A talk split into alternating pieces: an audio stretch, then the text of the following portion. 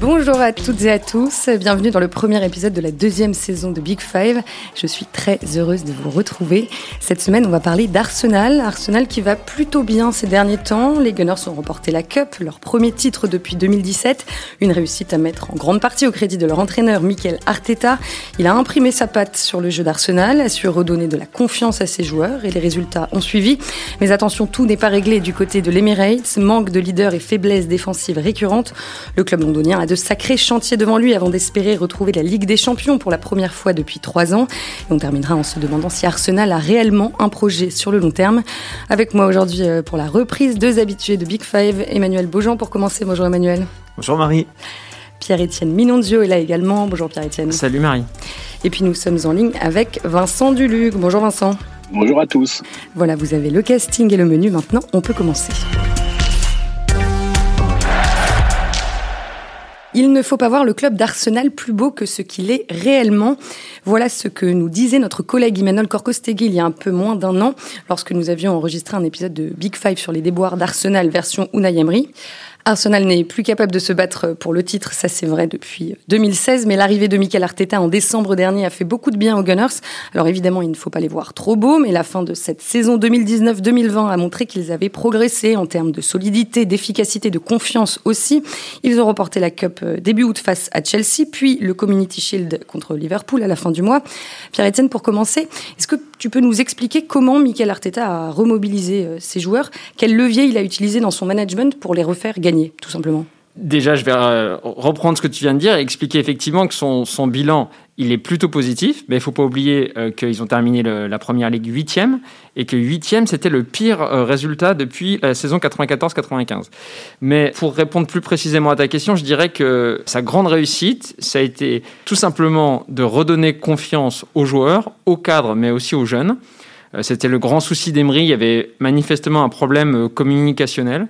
Ce qui était frappant quand Arteta est arrivé, c'est qu'il a surlancé des mecs comme euh, Ozil, euh, bon, qui a moins joué en fin de saison, ou Chaka, dont on disait qu'il était, voilà, il était quasiment sur le départ. Et puis, voilà, il a réussi à, mettre euh, peu à peu en confiance ses troupes et à imposer un style de jeu qui n'était pas vraiment adapté à son effectif, notamment voilà, construire de l'arrière. Il a réussi à, en fait à donner la confiance à ses joueurs et à les faire croire à ses idées. Donc voilà, je pense que c'est son gros succès, ça. Vincent, c'est quelqu'un de très calme, Michael Arteta. Il est pondéré et pédagogue avec ses joueurs oh, Je pense qu'il est, calme à l'entraînement, mais en match, il peut être un peu éruptif. Et en, ça, il ressemble à son maître Pep Guardiola. Mais c'est vrai qu'il a, amené aussi, euh, oui, une espèce d'organisation. Le message d'Emery ne, ne passait pas vraiment parce qu'il travaillait sans doute trop sur l'adversaire, pas assez sur Arsenal. Après, Arteta, il n'a pas tout fait de manière linéaire. C'est vraiment le, c'est le restart un peu qui lui a donné un peu plus de légitimité parce qu'ils ont remporté la Cup, parce qu'ils ont mieux fini, parce qu'ils ont battu Liverpool. Et puis c'est la victoire au Community Shield contre, contre Liverpool à nouveau qui a montré que qu'il se passait quelque chose à Arsenal. Très franchement, au début, c'était quelque chose qui, qui semblait pas acquis. Il a surlancé un joueur comme Ceballos à partir d'une position basse au milieu et ça a vraiment amélioré le jeu. Effectivement, il a fait confiance aux jeunes, mais moins à l'arrivée qu'il ne l'a fait au début. Au début, il y avait un peu de jeunisme. Je pense qu'il avait un peu l'impression que les jeunes étaient la solution et il s'est rendu compte sur la fin qu'il pouvait être la solution, mais parfois le problème est qu'il fallait équilibrer un petit peu. il est déjà euh, apprécié des, supporters? Bah oui, il avait une cote de sympathie euh, qui était immédiate, qui n'était pas le cas d'Emery. Évidemment, c'est un joueur euh, qui a quand même marqué les esprits à Arsenal. Et puis, euh, voilà, il a fait aucune faute de communication. Euh, bon, sa communication est très prudente, mais disons qu'il a toujours fait preuve d'ambition. Un exemple euh, sur Aubameyang. Il a toujours dit qu'il était très confiant dans le fait de prolonger, alors qu'au début, enfin, tous les signaux indiquaient que Aubameyang voilà, était quand même assez dubitatif sur la qualité de l'équipe et sur les possibilités de progression. Et lui a toujours dit non, non, mais vous inquiétez pas, ça va le faire. Et il avait raison, manifestement. Donc, voilà. J'ai une info quand même sur ah. Aubameyang, si vous voulez j'ai quand même une info qui est quand même importante parce qu'elle se dit pas vraiment, donc c'est une exclue pour le podcast. c'est qu'en fait, il est écrit partout qu'Aubameyang, il lui reste une année de contrat, et c'est pour ça que qu'il peut se sentir aussi libre et que et que c'est lui qui est en position de force, et pas le club, et que le, club sera obligé de le vendre s'ils se mettent pas d'accord.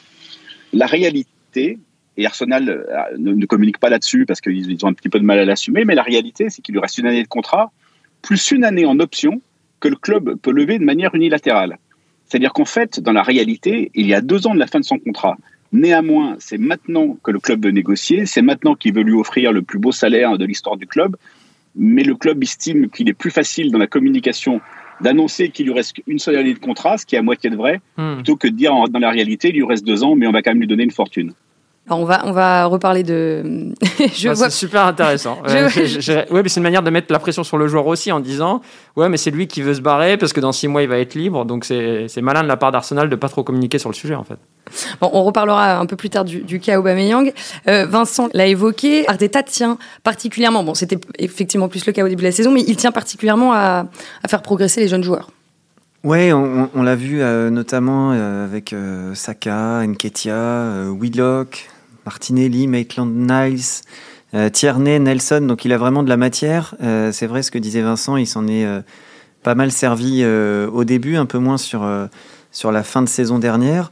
Mais en tout cas, il est, il est pour l'instant dans une phase où il est très apprécié de ses joueurs. L'équilibre est certes fragile parce qu'on a vu des, des faiblesses défensivement. Mais pour, pour un club qui a dû gérer la fin de l'ère Wenger et un début d'après Wenger avec Emery très délicat, il s'en sort quand même plutôt pas mal et j'ai l'impression que c'est la, personne idoine pour, pour redresser Arsenal. Hein. Comme disent les Anglais, c'est the right man in the right place at the right time. Donc c'est vrai qu'il est, euh, il est là euh, avec beaucoup de rigueur et on sent que quand on lit les déclarations de ses joueurs, ça, ça plaît pour le moment parce que euh, y a Saka là, qui disait que il a une stratégie claire, il nous apprend plein de petites choses que nous ignorions avant, il apporte son propre style, sa manière de fonctionner. Alors, bien sûr, ce sont des jeunes, ils ne sont pas parfaitement objectifs, puisque notamment Saka est un de ceux qui a bénéficié de, temps de jeu, mais même un, joueur comme Lacazette, que, que Vincent a eu euh, cette semaine au téléphone, et il pourra confirmer, parce qu'à un moment, Lacazette a été mis sur le banc au profit de, de Nketia, par exemple, il disait, ben, euh, Michael Arteta m'a redonné confiance, il demande beaucoup de choses, je ne dirais pas qu'il est strict, mais il sait ce qu'il veut, et quand ce n'est pas bien exécuté, on se rend compte qu'on joue mal. Donc ça, montre aussi que finalement tout le monde a, l'impression qu'il apporte un plus, en tout cas que c'est mieux qu'avec euh, Emery précédemment. C'est quelqu'un qui euh, apporte une grande attention au, déplacement de ses joueurs, qui aime beaucoup euh, se concentrer sur des détails. Je sais qu'à l'entraînement notamment, il leur demande beaucoup de ne pas se débarrasser du ballon, d'attendre véritablement d'être pressé pour faire la passe. Donc, et même pendant le confinement, on l'a vu très actif. c'est lui qui a négocié pour que ces joueurs baissent leur salaire de 12, de 12%. Et il leur a envoyé à chacun des, plans euh, tactiques, des analyses vidéo, et il explique euh, assez fréquemment qu'il a un plan pour chaque joueur. Vincent, est-ce que euh, sur le terrain, le, plus gros apport d'Arteta, c'est ce pressing assez, assez puissant qu'Arsenal met en place depuis quelque temps? Ben oui, c'est assez vrai. C'est effectivement c'est la chose qui est apparue le, plus rapidement. Alors parfois sous Emery, Arsenal était quand même capable ponctuellement d'une certaine intensité. Il faut, quand même, le, reconnaître. Mais, mais j'ai l'impression qu'avec Arteta, Arsenal a montré un petit peu plus de caractère sur la durée en tout cas, et que tous les matchs que les Gunners perdaient dans les cinq dernières minutes, ben il leur arrivé euh, euh, assez souvent de, les gagner, de préserver le score. On a senti moins de panique, on a senti euh, encore une fois un peu plus d'agressivité. Alors évidemment, ça n'a pas suffi toujours à compenser les, manques individuels des, des, défenseurs et l'absence euh, définitive d'un vrai numéro 6. Mais il n'empêche que, effectivement, on, a l'impression que Arsenal, de nouveau, peut, rêver du, top 4 avec, euh, avec Arteta alors qu'il alors qu'il en était sorti depuis le départ d'Arsène Wenger.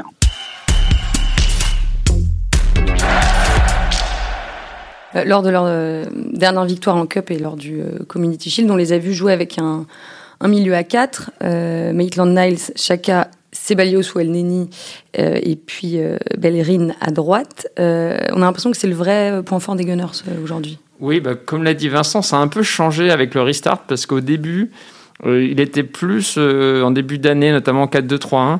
Et puis effectivement, il y a ce 3-4-3 là qui s'est un peu installé, qui fonctionne bien, où Ceballos a un rôle essentiel. Et c'est pour ça que là, c'est une très bonne nouvelle pour eux qu'ils puissent le, le, conserver parce que c'est un joueur qui a une qualité de, enfin une qualité de passe, de sûreté. Il rassure tout le monde dans une équipe. Il est vraiment impressionnant, joueur.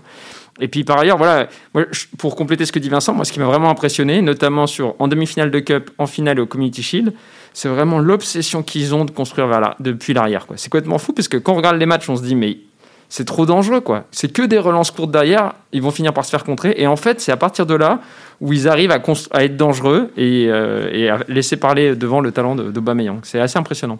Alors contre les gros, il y a clairement un effet euh, Arteta puisque Arsenal a remporté 4 de ses 10 matchs contre les, membres du top 6 depuis l'arrivée de l'Espagnol, ça fait 40% donc, alors que entre les automnes 2016 et 2019, en 44 matchs, seulement 18% de, de victoires.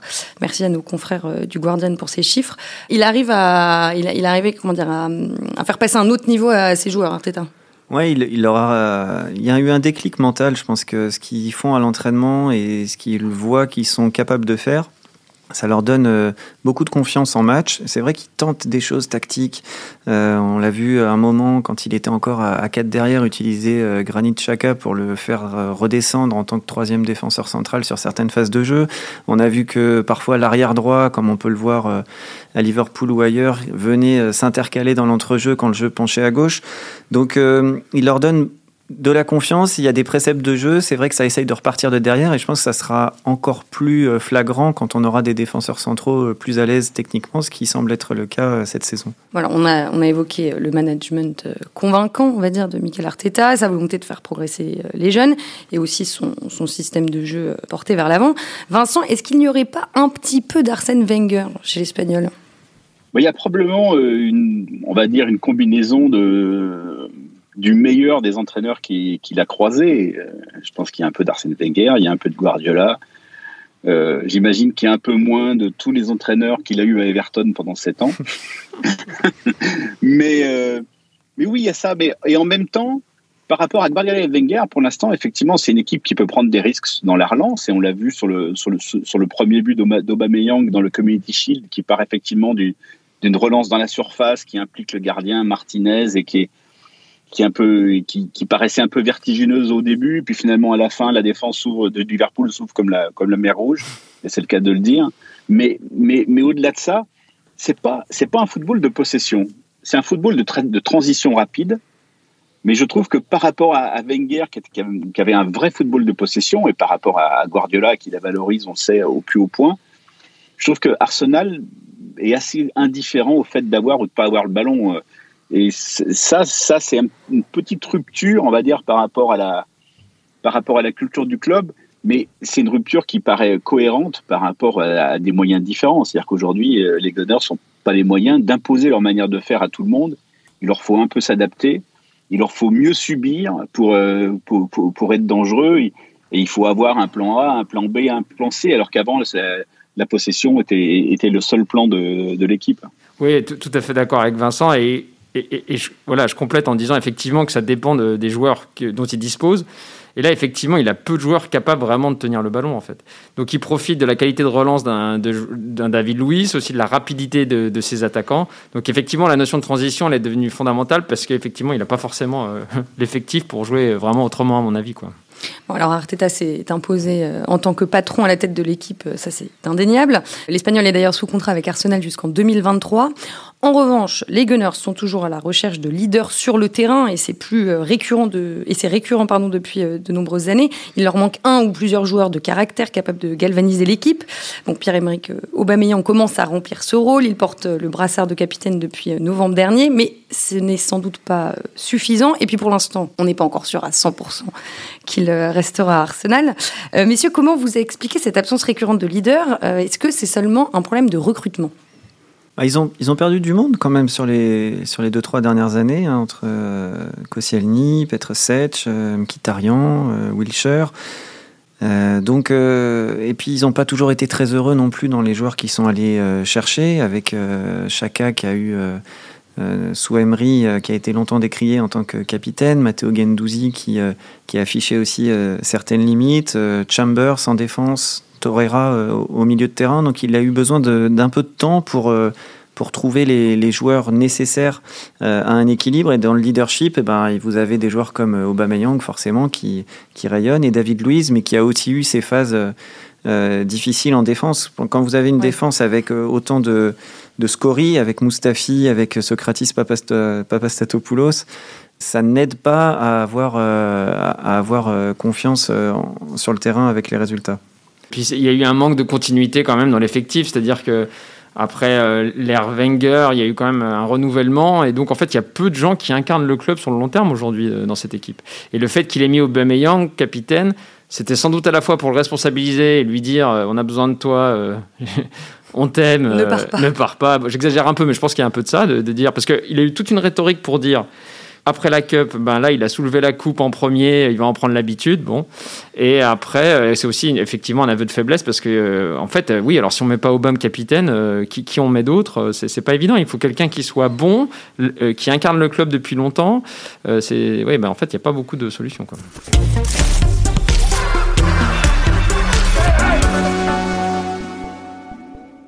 L'autre problème euh, qui est sans doute euh, lié à ce manque euh, de leader, c'est la quête perpétuelle d'un milieu récupérateur. Vincent, tu parlais l'année dernière de la nostalgie de ces grands milieux destructeurs qui donnaient du sens au jeu des Gunners. On pense bien sûr à Patrick Vieira en particulier. Même s'il y a eu du progrès, on peut clairement faire le même constat aujourd'hui? Oui, toujours. C'est-à-dire qu'il y a eu Patrick Vieira, effectivement. Il y a eu aussi Gilberto Silva, l'année des Invincibles, et c'était voilà, ça, ça comptait aussi. Depuis, depuis c'est un peu compliqué. Euh, moi, j'ai eu un petit espoir pour Arsenal quand, quand Lucas Torreira est arrivé, quand même, parce qu'avec Uruguay, il, il, montrait des choses qui étaient encourageantes. Mais c'est vrai que sur la durée, il n'a pas réussi à tenir un niveau de performance suffisant. Il a été trop, trop soumis au carton, parfois un peu naïf. Bon, après, c'est vrai que protéger la défense d'Arsenal, parfois, c'est une mission impossible. On parlait du manque de leader. Le problème, c'est que non, mais le problème, c'est que ceux qui ont le mental pour, les, pour être leader dans la défense, ils ont souvent deux pieds gauche, donc c'est pas toujours très facile. Par exemple, un gars comme Socrates, c'est un vrai leader. Seulement, il fait tellement de boulettes qu'il y a un moment, euh, voilà, c'est plus possible. C'est, ça peut être aussi le problème ponctuel de David Luiz, qui a vraiment commencé le, restart de manière catastrophique avant de finir très fort.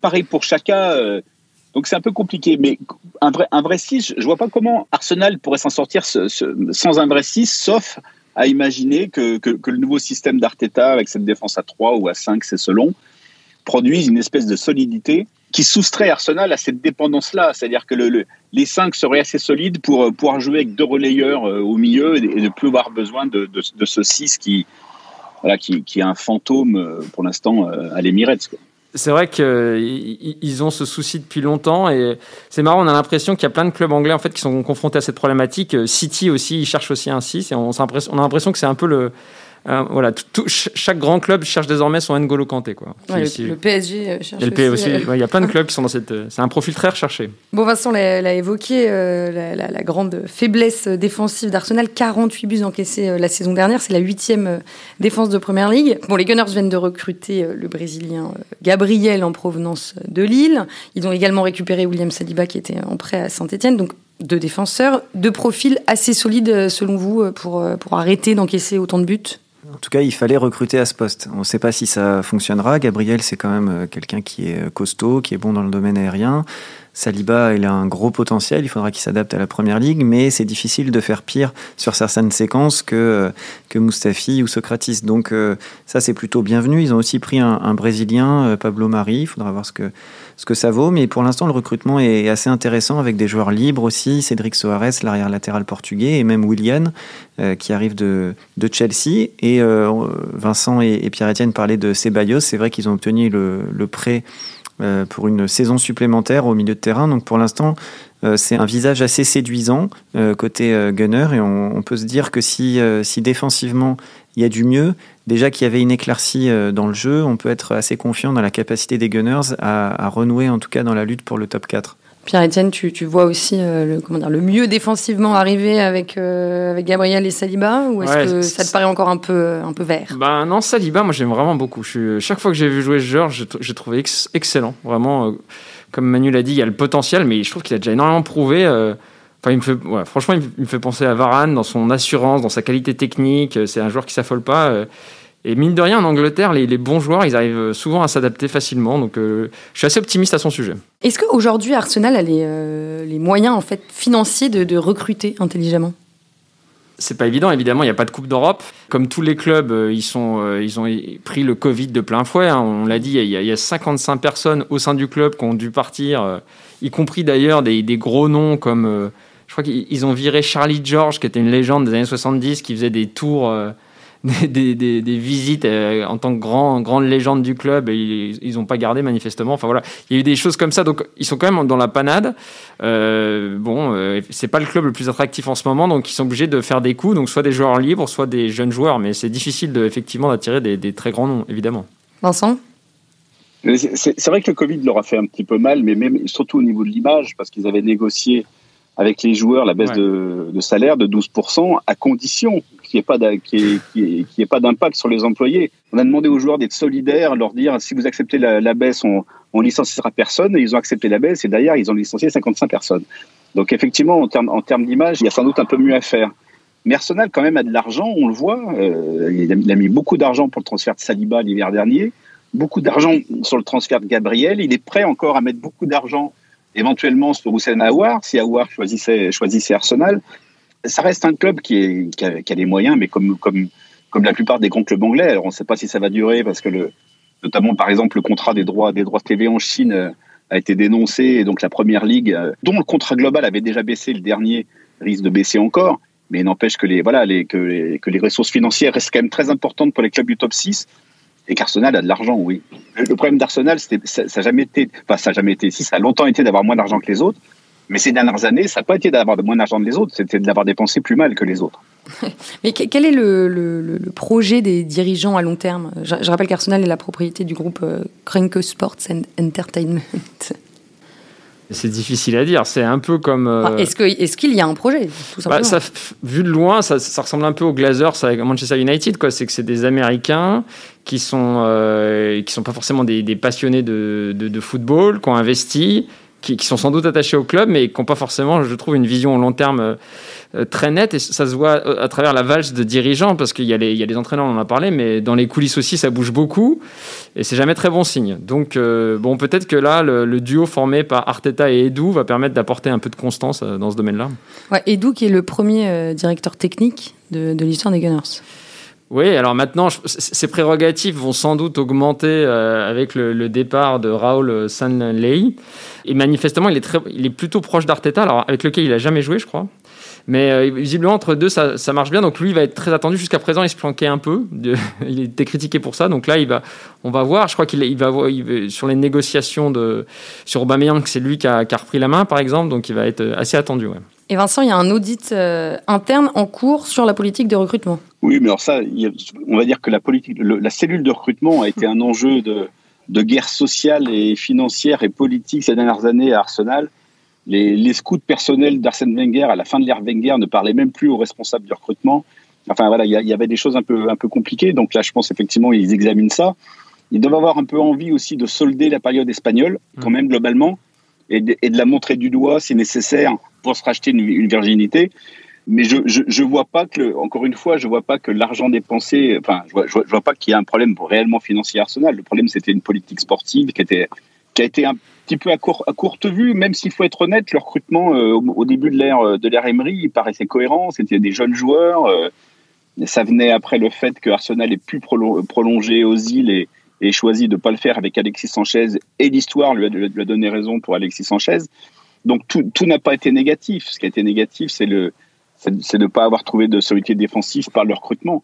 Et c'est l'enjeu de cette saison avec Gabriel et, Saliba, et, effectivement. Et on, va voir ça dès la première journée, parce que Saliba va sans doute jouer dans la défense à 3, avec Holding notamment. Pas Gabriel, parce que Gabriel doit, doit, poursuivre sa quarantaine à, à, son retour de France. Mais l'enjeu est là, et je pense quand même que par le recrutement, Arsenal a suffisamment d'armes pour, euh, pour disputer une place dans le top 4.